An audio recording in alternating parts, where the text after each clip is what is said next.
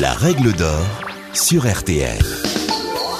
Bonjour, c'est Julien Courbet. Retrouvez désormais chaque semaine l'inimitable règle d'or en podcast avec les avocats, les mêmes qui interviennent chaque jour dans Ça peut vous arriver sur RTL et M6. Que faire? Que dit la loi? Quel recours? Nos ténors du barreau répondent ici aux questions que vous vous posez.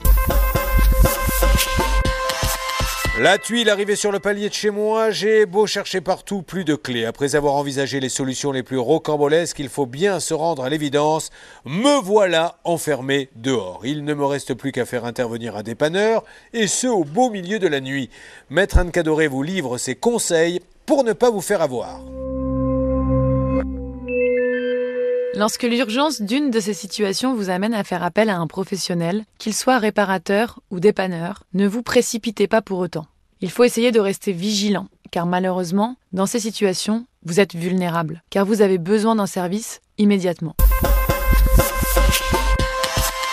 Certaines personnes, peu scrupuleuses, n'hésitent pas à profiter de la situation et se livrent à de véritables pratiques commerciales qualifiées de déloyales, pour ne pas dire d'escroquerie. Par exemple, une facturation de travaux inutiles, un devis au prix exorbitant, la dégradation d'installations ou de pièces pour pousser le client à leur remplacement. Avant la réparation, mon conseil pour choisir un professionnel, avoir le réflexe d'appeler votre assurance habitation pour leur demander la liste des professionnels avec qui ils travaillent. Parfois, vous ne le savez même pas, mais votre assurance prend en charge ce type de sinistre. Deuxième conseil, essayez si possible de choisir un professionnel qui est près de chez vous pour éviter les frais de déplacement. Troisième conseil, si vous êtes dans une copropriété, n'hésitez pas à demander au syndic. Ils ont souvent un réseau de professionnels avec qui ils travaillent régulièrement. Dernier conseil, mais non des moindres. Méfiez-vous des prospectus déposés dans votre boîte aux lettres sous forme de listes de numéros utiles, de calendriers, etc. Ils donnent l'illusion d'être des documents officiels. Or, ils émanent de professionnels privés qui sont souvent non identifiés clairement, contrairement à ce que la loi impose. Par exemple, un prospectus conforme à la loi est un prospectus où on peut identifier clairement le professionnel, avec son numéro RCS, son adresse de siège social, sa forme sociale, à défaut, ce sont des drapeaux rouges, choisissez quelqu'un d'autre. Avant l'intervention du dépanneur ou de l'installateur, les dispositions du Code de la consommation exigent une information préalable du consommateur avant toute intervention. Méfiez-vous des professionnels qui proposent des tarifs de déplacement et de main-d'œuvre trop attractifs, gratuits ou très bas. Ils vont se rattraper sur les prestations facturées et sur le prix des pièces. Si vous les contactez par téléphone, demandez systématiquement le prix de la prestation, les éventuelles majorations, par exemple si on est le week-end ou les jours fériés ou la nuit, ainsi que les éventuels frais de déplacement. Ces informations doivent vous être fournies de manière lisible et compréhensible, ou vous êtes mis à disposition par tout moyen adapté à la technique de communication à distance. C'est l'article L221-11 du Code de la consommation. Avant d'intervenir, le professionnel doit vous communiquer de manière lisible et compréhensible les informations précitées, sur papier ou sur un autre support durable. Par exemple, un email, un PDF, si vous avez donné votre accord. C'est l'article L 221-8 du Code de la consommation. Sachez que pour toutes les prestations de dépannage, de réparation et d'entretien dans le secteur du bâtiment et de l'équipement de la maison, le professionnel doit établir et vous remettre un devis, et ce, quel que soit le montant estimé de l'intervention.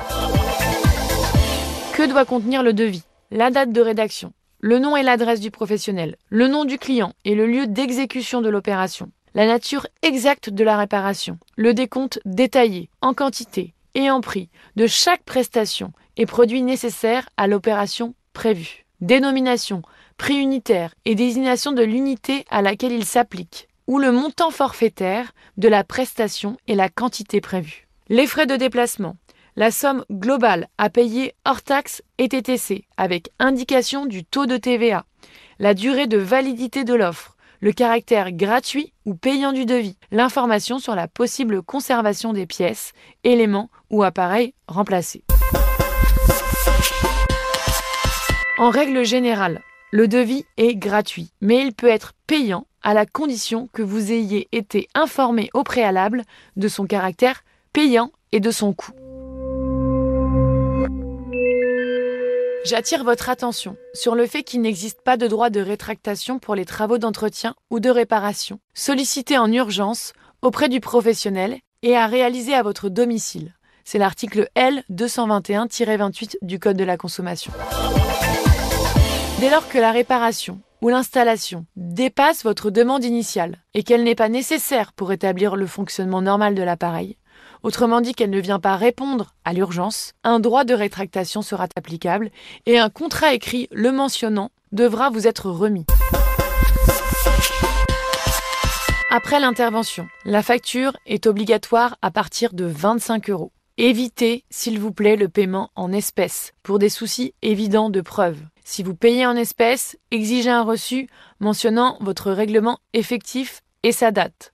Pour rappel, vous ne pouvez pas payer en espèces un professionnel au-dessus de la somme de 1000 euros.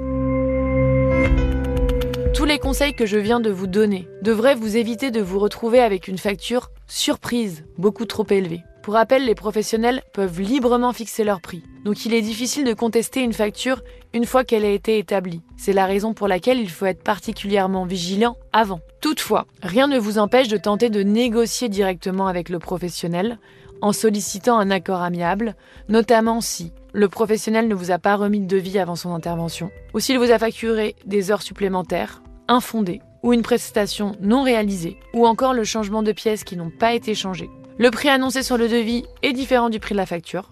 La prestation a été mal réalisée. Pour rappel, ils ont une obligation de résultat, donc la prestation doit être parfaitement réalisée.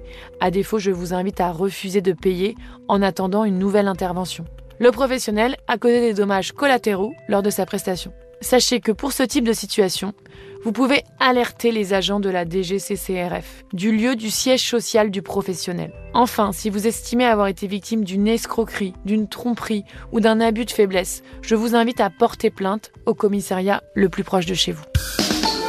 Vous venez d'écouter le podcast des règles d'or de l'émission Ça peut vous arriver. Retrouvez tous les épisodes de ce podcast sur l'application RTL, sur rtl.fr et sur vos plateformes favorites.